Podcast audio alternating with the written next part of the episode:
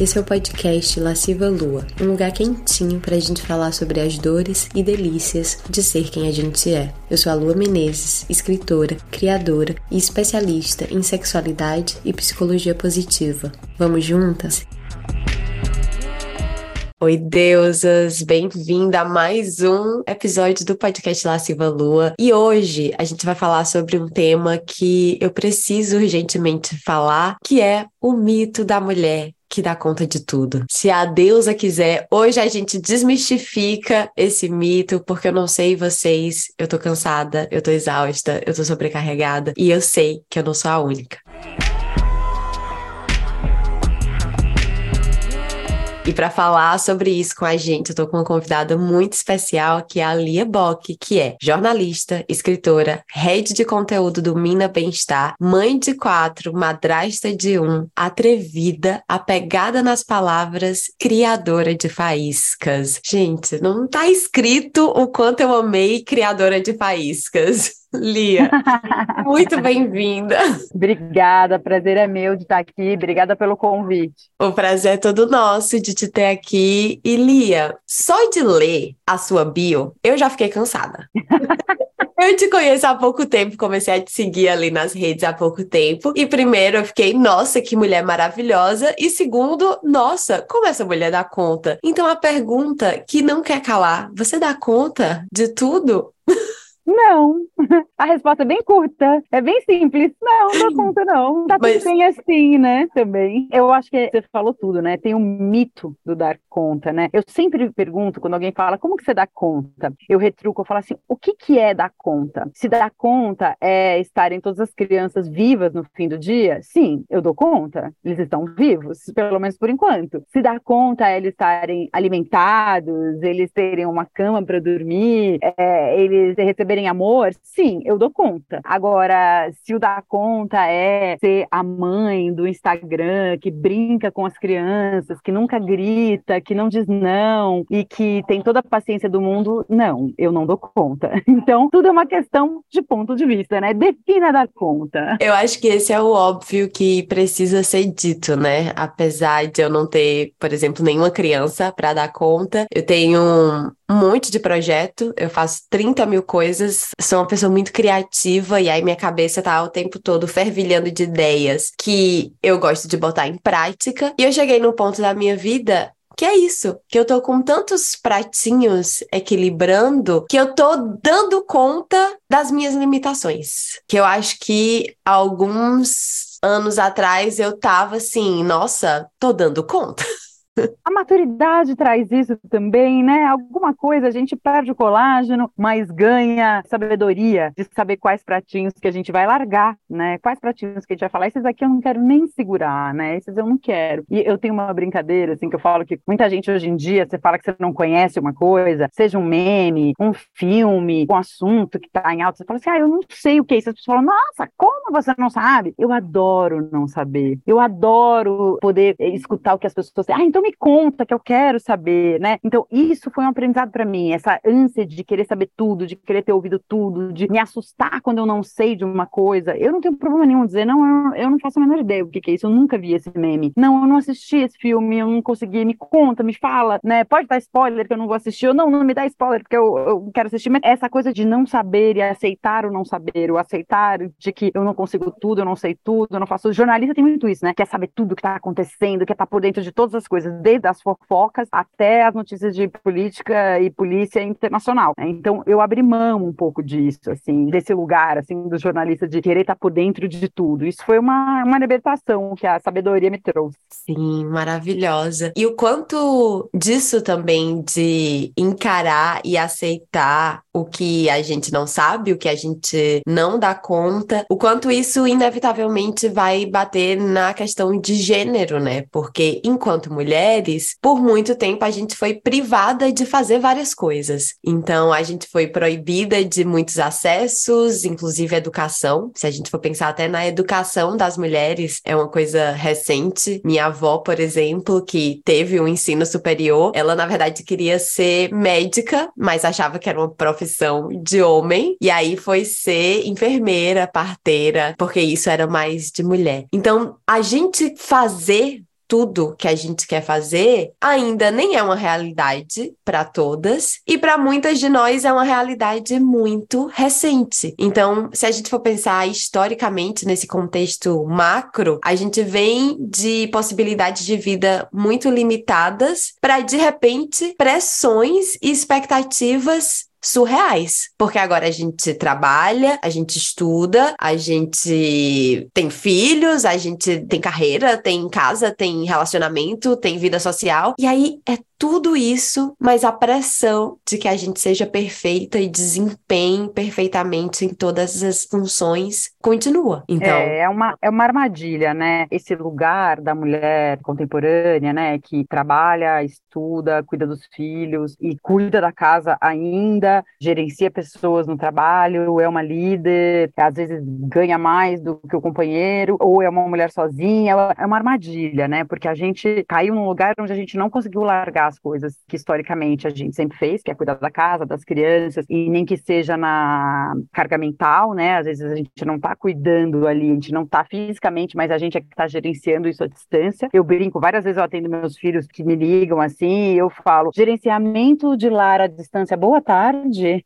porque é isso, né? Você não está lá, mas você tem que resolver os problemas. E é tanto coisas como brigou até acabou a farinha, sei lá, coisas do tipo. Mas é uma armadilha, porque a gente não, não largou as outras coisas e ganhou um monte de coisas novas, né? E eu sou uma pessoa que quero todas elas. Eu assumo, eu falo, eu quero todas elas. Eu quero ficar com os meus filhos, eu quero cuidar deles, eu quero participar, eu quero trabalhar, eu quero crescer na carreira e eu quero ter várias carreiras, né? Porque uma só é pouco, né? eu quero muitas coisas. Então, isso é uma armadilha. E eu tenho que todo dia, assim, às vezes parar, respirar e falar o que que eu vou abrir mão agora, sabe? O que, o que que eu não vou fazer. E aí isso envolve lidar com um pouco de culpa com relação às crianças, de não estar presente da forma que eu gostaria. Isso tem um pouco de pensar se eu preciso mesmo de mais esse trabalho, que vai me, me pagar um pouco mais de grana, mas também vai exigir de mim uma energia que eu talvez não tenha para colocar. Se eu vou mesmo vender esse projeto maravilhoso que eu criei, porque ele vai ser mais um trabalho ali na frente, ou ser melhor eu falar, não, calma, eu vou ficar aqui quietinha, sabe? Trabalhar essas ambições, essas vontades, é, quase que diariamente, semanalmente, para saber o que, que a gente vai pegar e segurar e o que, que a gente vai largar, né? E a gente está no momento que a gente precisa largar, sabe? A gente precisa largar, a mulher precisa largar umas coisas. E não é fácil. Não é fácil porque, historicamente, a gente foi treinadas para não largar, né? Para cuidar, para gerenciar. Só que a gente botou tanta coisa nessa sacola que ficou impossível, impossível, assim. Então, eu tenho muito essa consciência, mas isso não me isenta da culpa, do, do burnout, né, do cansaço excessivo, isso não me isenta, assim, eu mesmo fazendo esse, esse exercício de pensar o que, que eu vou largar, de como eu vou lidar com as coisas para elas não virarem mais ansiedade, para elas não virarem um peso, né, porque não é isso, vira, tudo vira um peso, trabalho vira um peso, filhos viram um peso, o projeto novo vira um peso, até a viagem vira um peso, sabe? É isso que eu, eu não quero, eu quero que seja tudo mais leve, mais agradável, e para isso é um exercício exercício de acelera e freia constante, assim, eu me policio muito. E o Gabriel, né, que é o meu marido, meu companheiro, ele me ajuda muito nesse sentido, assim, tanto falando, putz, ó, aqui precisa acelerar, desacelerar, essa parceria para mim funciona, até porque é isso, com cinco crianças em casa, é bem puxado, né, assim, é bem... Eu, por exemplo, eu abri mão completamente da cozinha, abri mão da cozinha, até gosto de cozinhar, eu não sou, assim, uma exímia cozinheira, mas eu tenho amigas que cozinham muito, eu já tive namorados que cozinhavam, aprendi a cozinhar. Aí eu casei com o Gabriel, que é esse cara que cozinha, que gosta da cozinha, que aprendeu com a avó e tal, cozinha super bem, e criativo e tem um prazer ali cozinhar. Meu, larguei a cozinha não conte comigo. E também não vou lavar louça, entendeu? Não vou nem cozinhar, nem lavar louça. Tipo, não vou, eu faço outras coisas, abrir mão, assim, da cozinha. E funciona, sabe? Funcionou ali no nosso equilíbrio da casa, ele cuida disso, enquanto eu ponho as crianças para dormir, ele arruma a cozinha, né? A marmita no trabalho, eu levo a comida que ele fez no jantar do dia anterior, que sempre dá um jeito de sobrar um pouquinho, eu levo para o trabalho e tal. Então, eu abri mão, assim, um pouco da cozinha. E foi libertador também, sabe? Assumir, assim, que, olha, esse lugar aqui não vai estar tá dando muito para frequentar. Mas outros lugares da casa eu estou frequentando bastante.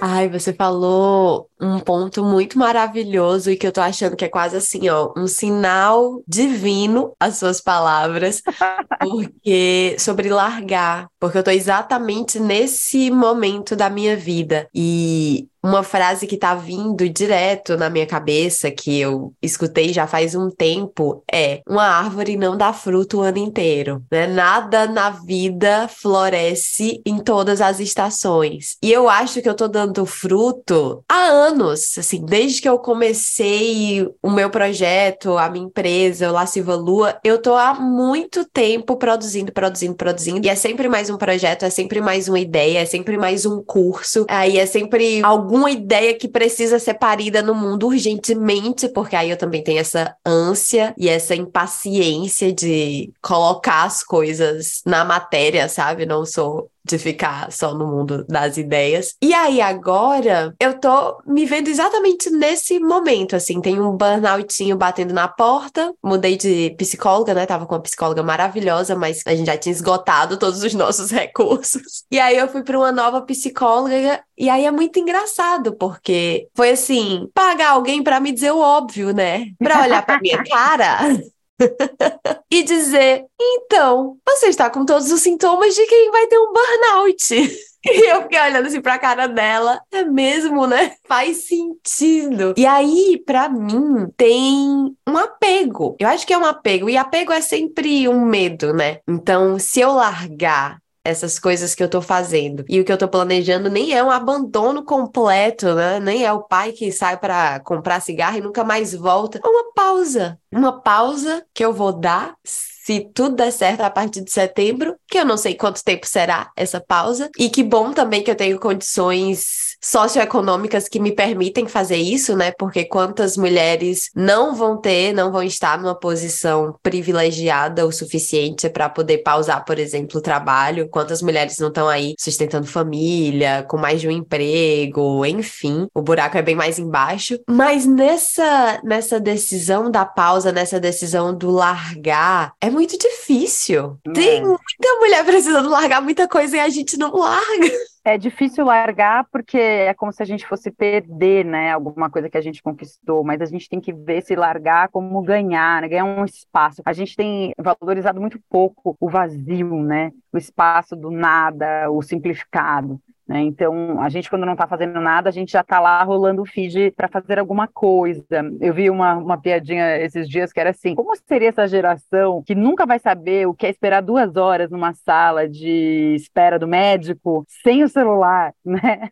tipo, só com aquelas revistas velhas. É meio isso, assim, esses momentos do nada, assim, né? E, e eu acho também que esse largar tem muito a ver com pedir ajuda, né? Com contar com os outros. Seja um companheiro ou uma companheira que vai te ajudar a pagar as contas quando você não tiver estiver podendo trabalhar, um pai uma mãe, uns amigos, mas é você também largar e sentir que você não caiu, né? Assim, é sentir que você tem ali uma sustentação de uma rede de amor, de afeto, até financeira, né? Que a gente fala em rede de apoio, fica parecendo que é sempre só emocional, mas às vezes é uma rede financeira também, né? De que a gente vai largar com responsabilidade, não tô falando assim com as mãos e soltar tudo, né? Mas ir largando com responsabilidade e ter gente que vai sustentando a gente, assim. Então, eu, por exemplo, recentemente eu saí do segundo trabalho fixo que eu tinha, que era na CNN, né? Isso me deu um baque, sabe? Baqueou, assim, tipo, me deu uma, uma baixa de energia, de, putz, o que, que eu vou fazer agora? Tava tão encaixadinho, sabe? Trabalhando na mina e na CNN, compondo essa renda e fazendo. E eu gostava daquele trabalho ali, tinha um simbolismo para mim, então deu uma baixa e eu tive que lidar com essa baixa, assim, né? E aí, como é que você cuida das crianças? Como é que você trabalha no outro trabalho, né? Como é que você faz as coisas da vida nessa baixa? Né? Cuidar das crianças quando você tá mal é super difícil, né? E a gente também tem que falar sobre isso, assim. Às vezes a gente tá mal, a gente paciência tá desse tamanho, daí a gente tem que fazer o quê? Contar com os outros, né? Então tá aí minha mãe, por exemplo, que tá produzindo toda a festinha de aniversário das minhas filhas. Então ela que tá fazendo tudo para mim, porque eu realmente não ia conseguir colocar isso na minha, sabe, já tava me arrastando meio devagar.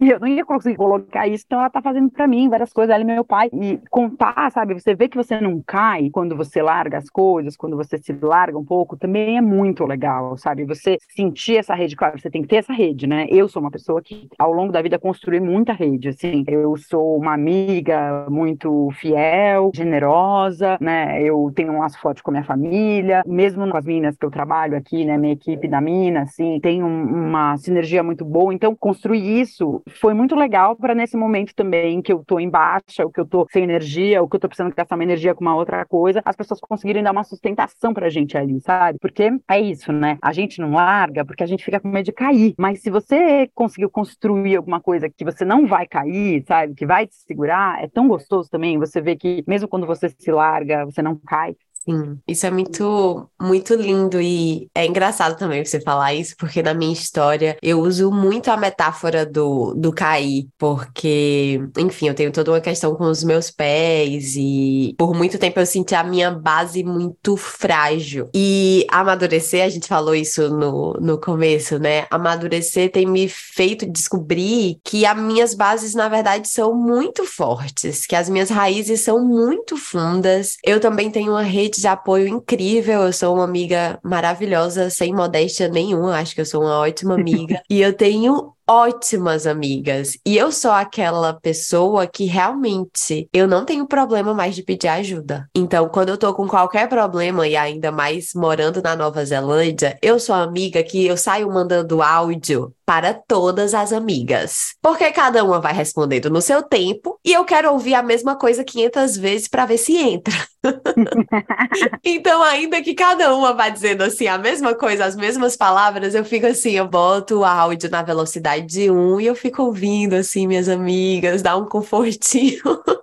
Mas eu acho que essa coisa do largar, ela é realmente muito desafiadora, né? Porque vem muitos, vem muitos sentimentos, então para mim vem muito isso do apego assim, e um apego que é burro, porque eu percebo que tem algumas coisas que eu tô fazendo no meu trabalho que funcionaram muito bem, sei lá, dois anos atrás, que não estão mais funcionando hoje, porque, enfim, eu trabalho com a internet, o algoritmo mudou. Então, eu, por exemplo, produzo, produzo, produzo, o meu conteúdo não é entregue. Aí eu fico frustrada, e aí é uma bola de neve, e eu sinto que eu tô dando murro em ponta de faca, ao invés de parar e perceber que essa coisa, desse jeito que eu tô fazendo, não funciona mais. E até quando eu vou ficar dando murro em ponta de faca?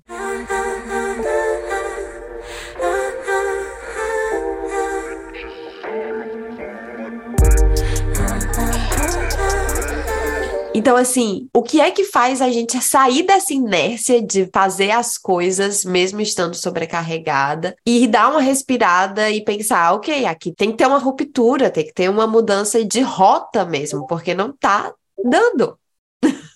E é, às vezes é dolorido, né? Trocar a casca, que é essa mudança assim, você tá fazendo uma coisa daquele jeito sempre igual, tal, você tá com uma casca, você tá com ritmo, você tá. E aí trocar essa casca, mudar de temperatura, mudar de lugar, mudar de forma, eu chamo de trocar a casca, é dolorido, não é simples, né? E tem um esforço assim, que a gente também tem que respeitar. E tem um tempo, né? Tem um tempo dessa troca. Ela não é assim, ah, agora eu quero trocar. Então pronto, troquei, foi. Não, não é assim, né? Você tem que enjoar daquela, não tem que servir mais, tem que estar tá pequena para você, ai, tá pequena mesmo, ai, não tá cabendo, não tô cabendo aqui dentro, não tá funcionando, não sei o quê. E aí você vai largando aos poucos, você vai saindo. Eu vi esses dias num documentário da Netflix, desse dia bicho que eu assisto com os meus filhos, era uma. Ai, essa que canta cigarra, trocando exatamente, deixando, ela deixa a casca assim, sai e sai outra, sabe? E é um esforço ela sair lá de dentro, sabe? Tem um esforço dela sair, não é uma coisa rápida, sabe? Mesmo a cena passando rápido, você vê que não é uma coisa rápida, que ela vai meio quebrando, ela vai laciando mais, ela sai. Eu achei é mais ou menos essa metáfora, sabe? É um processo, né? Esse processo da troca de casca. E às vezes eu, por exemplo, me canso, sabe? Eu falo assim, ai, cansei de trocar de casca, gente, cansei de me reinventar, não quero mais, quero fazer a mesma coisa, tá? Mas a gente vive nesse mundo acelerado acelerado, né? A gente está num mundo acelerado, que é tudo para ontem, é tudo muito rápido, é tudo. Hoje tem uma notícia, amanhã tem outra, hoje tem uma bomba, amanhã tem outra, hoje tem uma fofoca, amanhã tem outra, é tudo muito. Então a gente vive nesse mundo, a gente tem que também entender que agora é assim, cabe a gente também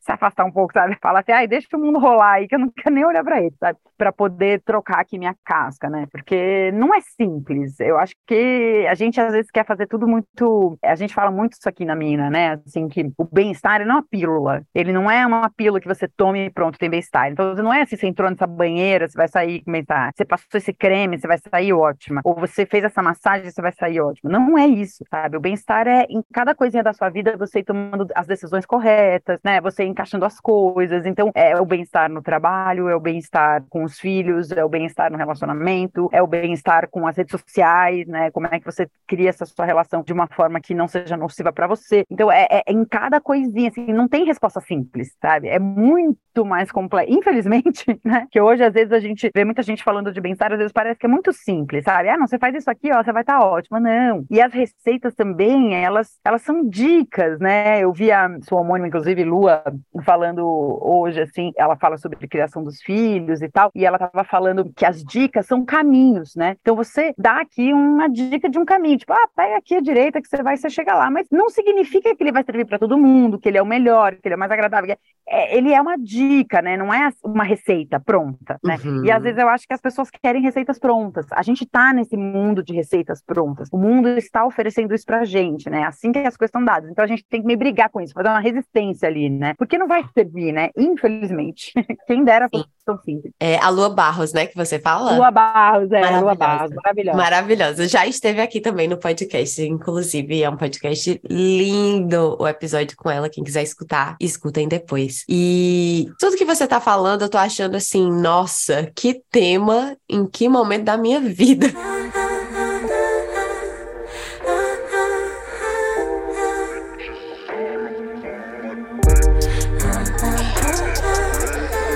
E aí, quando você traz a coisa do bem-estar, não tem como eu não puxar pro meu lado, né? Que é prazer, que é falar de prazer. E o quanto cada vez mais eu sempre me confirmo o que eu já sabia, que é o prazer, de fato, é um guia muito poderoso, porque eu sinto muito prazer no meu trabalho. Então, por exemplo, o meu cansaço, o não dar conta das coisas, no momento tem sido em relação ao meu trabalho, o meu relacionamento relacionamento tá ótimo, meus afetos estão ótimos. O meu trabalho é a minha fonte no momento de angústia, de ansiedade. E o meu trabalho é sobre prazer. Então, eu vivo prazer, eu estudo prazer o tempo todo, eu tô sempre estudando mais, me especializando mais, pegando a ciência mais recente sobre prazer, porque tem isso também, tem cada uma na internet.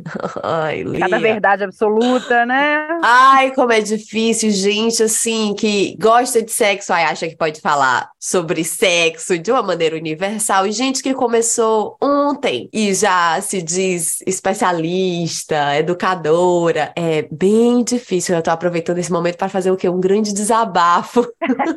Porque uma parte do meu cansaço é isso também, assim, é um ranço de ver muita coisa equivocada sendo passada. Mas é difícil, né? Porque você fala de prazer, você estuda isso, mas não significa também que você vai ter prazer o tempo inteiro, que tudo Exato. vai ser um prazer para você, né? Exato. E o que eu percebo foi que eu mesma caí na cilada do desprazer. E eu sinto muito prazer trabalhando. Quando eu comecei, na internet especificamente, isso eu já era terapeuta, eu fui terapeuta terapeuta tântrica, terapeuta orgástica. Então, assim, tem toda uma caminhada minha enquanto especialista em sexualidade que vem antes de eu começar na internet. Mas quando eu comecei na internet, eu tinha muito prazer em produzir conteúdo, em ver as mensagens que apareciam, as dúvidas que apareciam. Eu tinha muito prazer. Só que aí, o algoritmo foi mudando, o mundo foi mudando, começou a virar cada vez mais o meu trabalho, minha fonte de renda, que são os meus cursos, retiro, e aí eu fui entrando num fluxo de trabalho mesmo, assim, de ficar ligando o meu valor à minha produtividade, que antes eu não tinha. Eu acho que eu já tive períodos da minha vida muito mais hedonista, sabe? Assim, quando eu ainda morava na minha terra, no Nordeste, de ir pra praia, transar, sabe? Ficar tranquila fazendo arte e sexo. E principalmente depois da pandemia,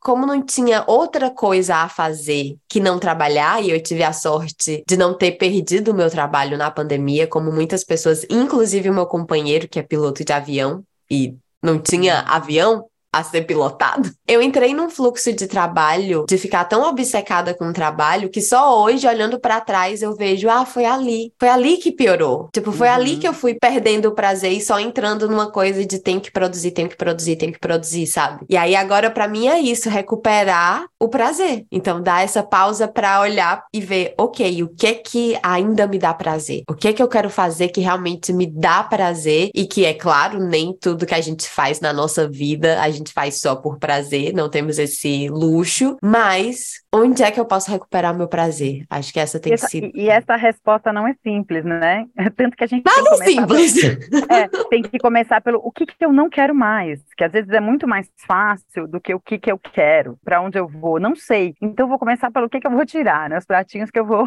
deixar cair mesmo, né? Deixar eles soltos, assim. Mas essa, essa coisa da produtividade é, me pega muito também, assim. Eu tenho sentido que as redes sociais e o, o, o modelo de trabalho, né? Ele tá muito apegado a essa coisa da produtividade, do fazer, do fazer, do produzir mais, do postar mais, do engajamento, dos likes, dos comentários, é, tudo vai nessa lógica, né? A gente fala de gamificação, né? E a gamificação entra nesse jogo, assim, de sempre mais e melhor e mais bem encaixado para que produza mais, para que funcione melhor. E isso cansa demais, né? Isso cansa demais, assim, às vezes a gente tem que largar. Eu acho que a vantagem, às vezes, não que tenham muitas, mas as poucas vantagens de ter filho é um pouco essa, assim, porque as crianças, elas tiram a gente desse lugar, sabe? Elas tiram a gente, assim. Aí tem, tá ali, é um trilho, sabe? Que tá sempre ali, você tem que cuidar, alimentar, educar, levar para viajar, levar para férias e cuidar da febre. E quando tem um problema, tem uma coisa assim que você tem que seguir fazendo, e daí a gente é tirado um pouco desse lugar do trabalho, sabe? Que é. Não todo mundo, tá? Tem muita gente que, que não consegue, que acaba terceirizando super assim, porque é engolido, né? Assim, por essa coisa do trabalho. Mas eu acho altamente tóxico, assim, para mim, e eu gosto do meu trabalho, eu adoro o que eu faço, adoro ser jornalista, adoro trabalhar com bem-estar, curto trabalhar com comunicação, criação de conteúdo, sou uma pessoa da criação, adoro criar, mas é isso, nem tudo que eu vou criar vai ser legal, nem tudo vai se fazer por prazer, mas para eu entrar nesse lugar da produtividade, não, tem que produzir, tem que fazer, porque tem que fazer mais, porque tem que não sei o quê, porque tem que não sei o quê, e vai uma coisa ligando na outra, é facinho. Então, às vezes, estar com as crianças, tipo, tirar 15 dias de férias, ir para um lugar que não tem internet é muito legal. E é uma coisa que as crianças puxam mais, sabe? Claro, todo mundo pode fazer, né? Mas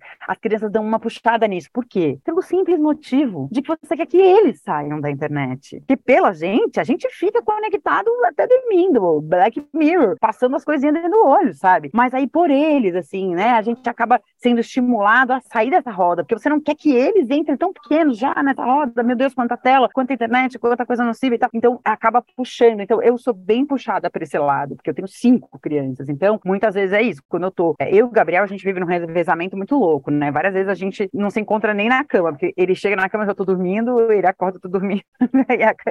Enfim. E a gente fica nesse revezamento de. E quem tá com as crianças, às vezes, tá mais tranquilo, sabe? Quem tá com as crianças tá desconectado de alguma maneira, tá naquele ritmo delas. A gente percebe isso. O outro que vem do trabalho, das reuniões, ou das redes sociais, da produção, não sei o quê, tá acelerado, tá não sei o quê. E olha que louco, né? A gente pensa em se cuidar de cinco crianças, que coisa maluca, deve ser enlouquecedor. E é um pouco, mas ao mesmo tempo te tira da tomada no outro sentido, te liga num outro lugar, né? Num outro lugar que foge dessa lógica, que eu acho que é uma das mais nocivas hoje, dessa produção, né? Da sociedade da produtividade, do tá sempre produzindo, do tá sempre fazendo, do tá sempre, né? Tem que mais e melhor e tal. E eu acho isso bom, assim. E eu acho que todo mundo tem que tentar encontrar esse lugar onde você se despluga, porque a gente está muito ligado na tomada hoje em dia, assim, eu me assusto até. Eu me assusto comigo mesma, sabe? Tanto que eu tô no celular, o que eu acordo e pego esse negócio, sabe? Antes de dormir, a última coisa que eu olho é esse negócio. Tipo, eu brigo comigo mesma para conseguir me afastar, assim, sabe? Do trabalho e das redes, que é um pouco trabalho, né? Como o seu também, que é aquela coisa meio diversão, meu trabalho. Mas é uma luta, né? Sim, maravilhoso. E eu fiquei pensando justamente isso, né? Enquanto você ia falando. Quais são esses lugares de desplugar? Porque te ouvindo é muito interessante interessante perceber que é isso. Talvez as crianças sejam essa chamada para o presente. E as redes sociais, às vezes, são uma chamada para tudo menos o presente, né? Para aquelas fantasias ali criadas, claro que tem muita coisa boa. E eu sou muito grata pela internet, assim, por tudo que eu já encontrei que me ajudou a viver e tudo que eu posso colocar lá que eu sei que ajuda outras pessoas a viverem, a gozarem. Ao mesmo tempo, a gente também sabe que é uma armadilha de comparação e cases de sucesso e perda de tempo. Então, para mim também, assim, é, você falou da sala de espera. Eu era a pessoa que eu andava com um livro para tudo que era canto. Então, eu ia no banco, eu ia no hospital, eu ia qualquer lugar, eu tava lá lendo meu livrinho. Hoje em dia, tô eu no meu celular. E aí sim, me dá uma sensação de perda de tempo, porque se eu passar uma hora lendo, eu tô ótima. Eu tô ótima, eu tô maravilhosa. Agora, se eu passar uma hora rolando feed, depois parece que assim, que a minha força vital foi drenada para fora de mim. Exato, eu tenho a mesma sensação. você sabe que eu, eu sempre digo assim que hoje em dia eu, eu, tenho escrito menos, eu não tô com nenhuma coluna fixa, escrevo na mina às vezes, mas não, não tanto. Mas eu passei muitos anos sendo colunista de texto, né? Assim, no UOL e na, na TPM, e antes eu tinha um blog, e eu sempre disse assim que a alegria, ela tem vista para fora né? Ela te leva para o mundo. Eu escrevo muito melhor e muito mais quando eu tô triste, quando eu tô mal, né? Porque a tristeza, ela é um buraco para dentro, a gente se olha, a gente se analisa, a gente se repensa, a gente conversa com as amigas sobre aquele assunto, a gente esgarça, daí vem uma ideia. Então, a tristeza, ela tem uma certa janela para dentro, que é uma criação, assim, né? E tal. E eu acho que é a mesma coisa das redes sociais, assim. Eu, quando eu tô bem, eu tô muito menos nas redes sociais. Assim, eu tô, não menos no sentido saudável, sabe? Eu tô uma... Quando eu tô mal, eu vou me afundando naquilo e é um buraco sem fundo. Aí você vai se afundando, se afundando mais ainda, né? Aí você vê os lugares que você não foi, você vê as coisas que você não fez, o sucesso que você não teve, e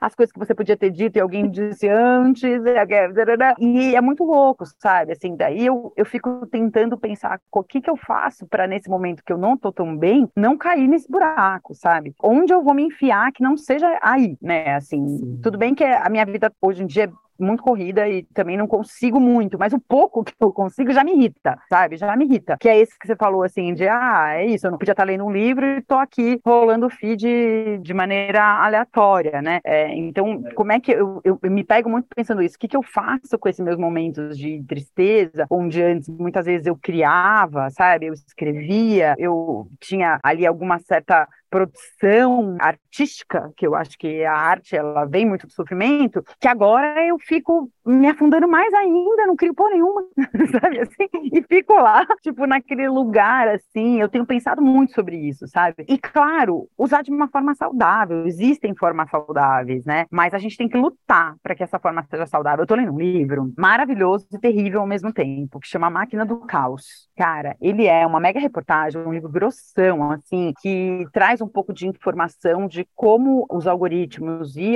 as redes sociais fala da nocividade deles, mas fala muito assim de como o negócio foi criado, coloca como uma inteligência artificial que ninguém sabe direito como funciona e que está levando a sociedade para um lugar. Então ele vai mostrando como a sociedade está sendo levada para esse lugar de extremismo, de polarização e que isso não é culpa da sociedade. Ele joga a culpa totalmente no algoritmo nas redes sociais. É assustador. Às vezes não. eu dou até um tempinho, eu dou até um tempinho de ler assim que eu falo assim, ai não, acho que hoje eu quero ler outra coisa mais levinha, porque ele dá um baque, sabe? De você ver e é legal ver, é legal ver que é uma coisa poderosa, que é um experimento, ele coloca como o maior experimento em larga escala da humanidade até hoje. E a gente não sabe onde ele vai parar. E é legal ter essa noção, sabe? Ter a noção de que nós estamos participando de um experimento que a gente não sabe onde vai dar. E ele é um experimento que pode ser muito nocivo. E ele está sendo nocivo aqui, aqui, aqui, aqui. Ele mostra isso, sabe? Uhum. Acho muito interessante ter essa noção, principalmente para quem trabalha com isso, para a gente entender que somos parte desse processo, dessa roda. Né? E a gente está alimentando alimentando ela. Nossa, com certeza. E eu concordo, porque para mim também, toda vez que eu me pego, por exemplo, perdendo tempo nas redes sociais, eu tenho uma autocrítica do caralho, assim. Então, eu me culpo, eu brigo comigo, que eu também poderia estar escrevendo, né? Sou escritora. Antigamente eu escrevia muito no meu diário, então os meus momentos de ócio, eu escrevia muito no meu diário, e tanto que o meu livro publicado Rio Profano, ele é fruto dos meus diários. E ao contrário de você, eu escrevo muito quando eu tô feliz, quando eu tô apaixonada, quando, né, tenho minha paixão pela literatura erótica. Então, quando eu transo e é muito gostoso, eu quero escrever, porque eu quero sentir aquilo de novo e de novo. E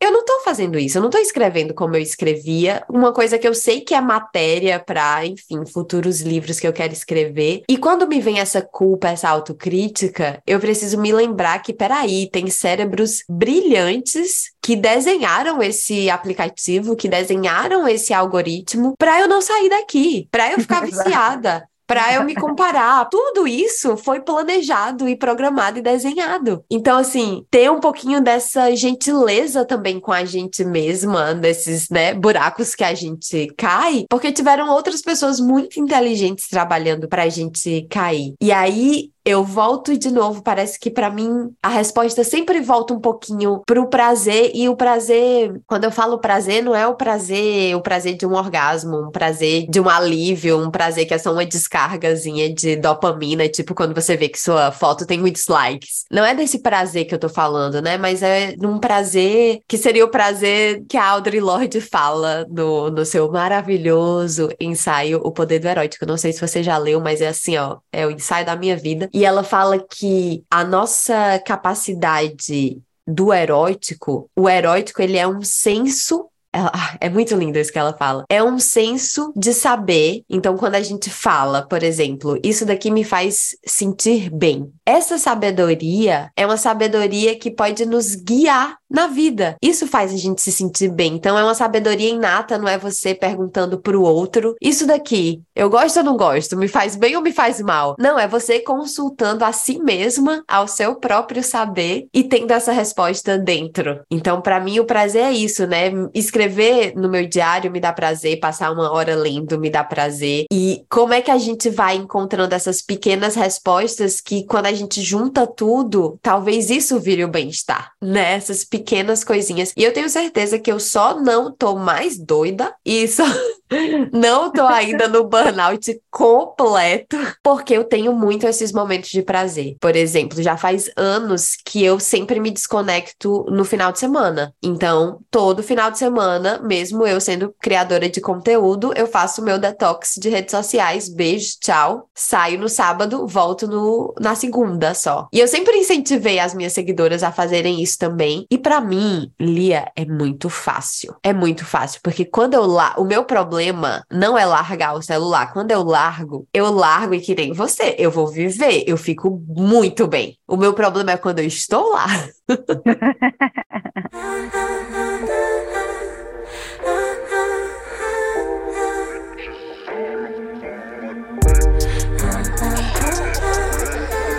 E aí tem muitas seguidoras que falam, mas como você faz para largar? Porque nem consegue largar. E eu acho que é isso. Se você não tem esses espaços de presença, como, sei lá, as crianças para você, é o prazer para mim de escrever, de ler, ou transar, o que for. Se a gente não sabe quais são esses pequenos espaços de prazer, talvez seja difícil também largar o desprazer, porque aí a gente vai para onde? É. E quando a gente fala prazer, né, fica parecendo que é um lugar que a gente tem que chegar. E eu, e eu acho que não é por aí, né, Lu? É assim, é muito mais você encontrar prazer nas coisas, né? Uhum. Então, assim, eu tenho duas maneiras de ficar com os meus filhos, né? Uma é evitando eles, tocando eles, é, gerenciando eles, e a outra é estando com eles e fazendo fazendo o que eles estão fazendo e curtindo eles ali daquela maneira, seja vendo um filme, seja jogando um jogo, conversando na mesa de jantar, né? É dando um foco que a gente chama, muitas vezes a gente fala de presença de qualidade, sabe? Que eu não sei se é exatamente essa frase é boa, mas a presença de qualidade para mim é quando a gente encontra prazer naquilo que a gente está fazendo. Então eu posso ler um livro para minhas filhas quando elas estão indo dormir, as pequenas, que elas têm cinco anos, eu posso ler um livro achar um saco, porque, ai que saco, meu, eu tenho que ler livro todo todo dia eu tenho que ler esse livro, eu tenho que ler livro, o mesmo livro, a gente, aquelas querem sempre ler o livro, mesma história. E eu posso ler o livro escutando os comentários delas, perguntando o que, que elas fizeram na escola, e elas vão contando, elas são pequenas ainda, então elas às vezes vão lembrando as coisas e tal. Então eu acho que é isso, encontrar o prazer nas coisas e não fazer algo para ter prazer, né? Eu acho que isso que faz muita diferença. E às vezes é difícil, porque a gente fica correndo atrás desse prazer, como é que eu vou ter prazer, como é que eu vou, e achando que o prazer vai ser também uma pílula, que nem o bem-estar, né? Ou, Ou algo mais... muito mirabolante, fora da rotina, da realidade esse. E não precisa ser, né? Não, não. É só uma presença, um estado de presença ali de como você tá fazendo as coisas. E as pessoas brincam, às vezes falam assim, ai, mas não sei como você consegue com as crianças especificamente. Como você consegue? Eu falei, bom, às vezes eu quero matar eles também, sabe? Eu grito e eu perco a cabeça e eu, eu abro mão e falo assim, não, chega, eu não tô dando, não, agora eu preciso de um tempo aqui, preciso me afastar isso aqui, sabe? Eu tenho esses momentos, mas em outros eu abro um vinho, sabe? tipo, eu, eu tomo um vinho, tomo duas tacinhas de vinho, fica tudo bem mais fácil, é tudo mais calminho, mais leve, eu dou uma curtida ali, né, naquele momento com eles, eles jantam, eu tomo meu vinho e converso, converso com o Gabriel, eu acho que a gente tem que ir encontrando também essas nossas ferramentas aí, né, para conseguir curtir aquele momento. Tem gente que é desligando o celular, tem gente que é tomando vinho, tem gente que é fumando um cigarrinho, tem gente que é, enfim, tem rituais diversos, né? Mas como é que a gente faz para conseguir curtir aquele, os momentos que estão acontecendo, né? E não criar, a gente vai criar novos momentos, criar novas coisas. Não, a vida já tá aí, entendeu? Ela já tá, é assim que a banda toca. Como é que você vai curtir isso aí, né? E eu gosto de curtir, assim, eu detesto essa coisa de viver no mau humor, de viver reclamando, de achando tudo péssimo. Acontece, tá? Tem momentos que eu tô achando tudo péssimo e aí eu preciso respirar muito fundo, fazer muito yoga, pensar na vida, meditar, trocar a casca, né? Como eu falei, tipo, dar uma mudada ali. Acontece, não é que é tudo meio maravilhoso, mas eu adoro curtir a minha vida como ela é, sabe? Curtir meus filhos, curtir meu casamento, curtir meu trabalho. Eu gosto disso e eu busco essa curtição, sabe? Porque tem muita gente que tem dificuldade, né? Que tem sempre aquele amorzinho de fundo, tá sempre reclamando, e tá sempre vendo o lado ruim, e tá sempre incomodado com alguma coisa, e tá sempre como é que você curte isso, sabe? Como é que você aproveita o que tem de bom aí? Eu acho que esse é um grande aprendizado para mim do, do bem-estar, assim, é como é encontrar, não é ir atrás do bem-estar, mas é encontrar o bem-estar naquilo que você já tem, né? Naquilo que já está dado. Não, perfeito. Eu falo muito sobre isso, porque é isso, quando a gente fala de prazer, às, às vezes fica parecendo que é mais uma demanda na lista que a gente já está cansada, sobrecarregada, eu ainda vou ter que fazer mais alguma coisa. E não, pode ser recuperar o prazer que a gente foi desconectada e tirada, sei lá, para mim, uma coisa que me dá um uh, no final do dia é tomar banho com luz apagada, eu boto uma velhinha, boto uma playlist, e é isso, eu já ia tomar banho. Eu ia tomar banho, não ia tomar tomar banho? Ia tomar banho. Ao invés de tomar banho com aquela luz branca, horrorosa, fluorescente do banheiro, eu vou fazer aqui um, momentinho. Então já ia acontecer. E eu só deixei um pouco mais agradável, né? Então acho que é, é perfeita a sua colocação, porque senão fica parecendo que é eternamente mais alguma coisa pra gente dar conta e a gente já não tá dando conta.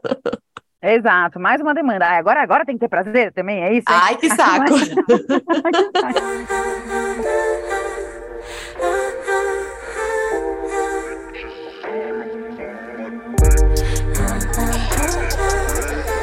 E isso que você falou de gente que só reclama, aí é todo um, um, novo episódio. Mas vou deixar aqui também que às vezes tem gente que encontra o gozo na reclamação, né? Que encontra o gozo e ficar ali chafurdando, é aquela uma coisa bem psicanálise agora, mas de ficar ali chafurdando naquela narrativa de que tá tudo ruim, porque é mais conveniente ficar aí do que fazer o esforço de trocar a casca, de sair da casca e, enfim, operar as mudanças necessárias, né?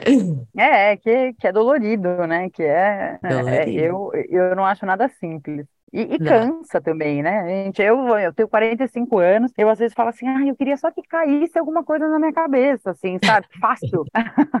Aí eu ponho em perspectiva, falo, não, olha as dificuldades no mundo, né? Olha as pessoas miseráveis, o Brasil, a desigualdade. Quando você põe em perspectiva também, aí você fica mais simples, você também localizar o seu lugar de privilégio no mundo e às vezes facilita encontrar esse prazer, valorizar as coisas que a gente tem, né? Porque essa perspectiva, ela é é muito real, né? Todo mundo tem queixas, todo mundo tem dificuldades, mas algumas pessoas têm dificuldades muito mais intensas e muito mais nocivas e muito mais dificuldades do que outras, né? Então, quando a gente coloca as nossas dificuldades em perspectiva com relação ao Brasil, com relação ao mundo, né? Enfim, isso traz também um acolhimento da gente valorizar o que a gente tem, né? Sim.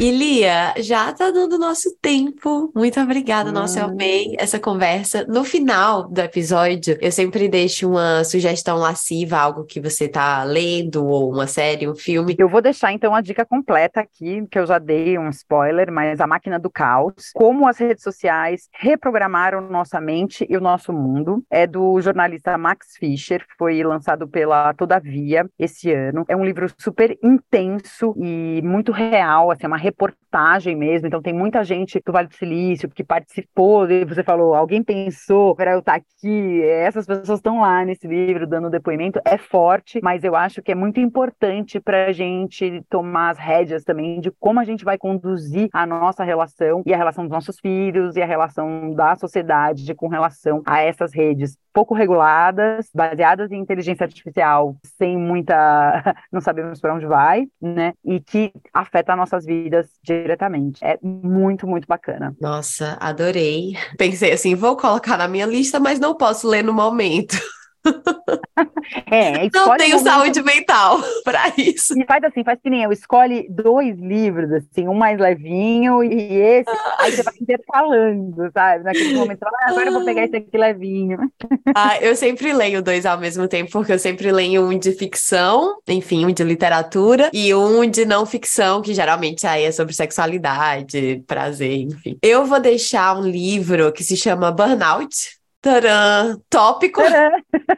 é da Emily Nagoski e a Amelia Nagoski. Elas são duas irmãs. E a Emily Nagoski é uma educadora sexual super renomada. Ela escreveu o livro que é uma das minhas bíblias do prazer, que é A Revolução do Prazer, que está esgotado no Brasil. E ela tem essa irmã, que é, na verdade, da música, mas a irmã dela teve um burnout e elas juntas, porque a Emily, ela é uma super pesquisadora, muito nerd, assim, do sexo, começou a pesquisar tudo sobre burnout e as as duas escreveram um livro sobre burnout e cansaço e, enfim, tem algumas saídas e soluções. E aí é muito legal também porque a Emily ela vem com todo esse background dela sobre prazer, sobre educação sexual. Então o livro é ótimo e eu acho que estamos bem precisadas. Gostei dessa dica, hein? Anotei, anotei. Ai, ai. Lia, muito obrigada. Foi um prazer ter você aqui. E espero que até a próxima. Obrigada a você, adorei o convite. O prazer foi meu e ficamos em contato.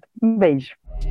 Deusa, espero que você tenha gostado desse episódio. Para acompanhar mais conversas e conteúdos suculentos, basta assinar a minha newsletter através do site www.lascivalua.com. Se você quiser mais informações sobre os meus cursos e workshops deliciosos, você encontra tudo lá no site também.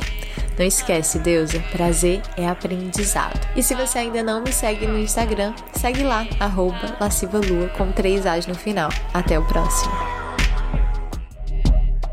O podcast Lasciva Lua é uma criação de Lua Menezes, edição de Domênica Mendes, trechos de música de Luísa e os Alquimistas, produção de Gilvana Dias, Sandrine Miller e Laura Fernandes.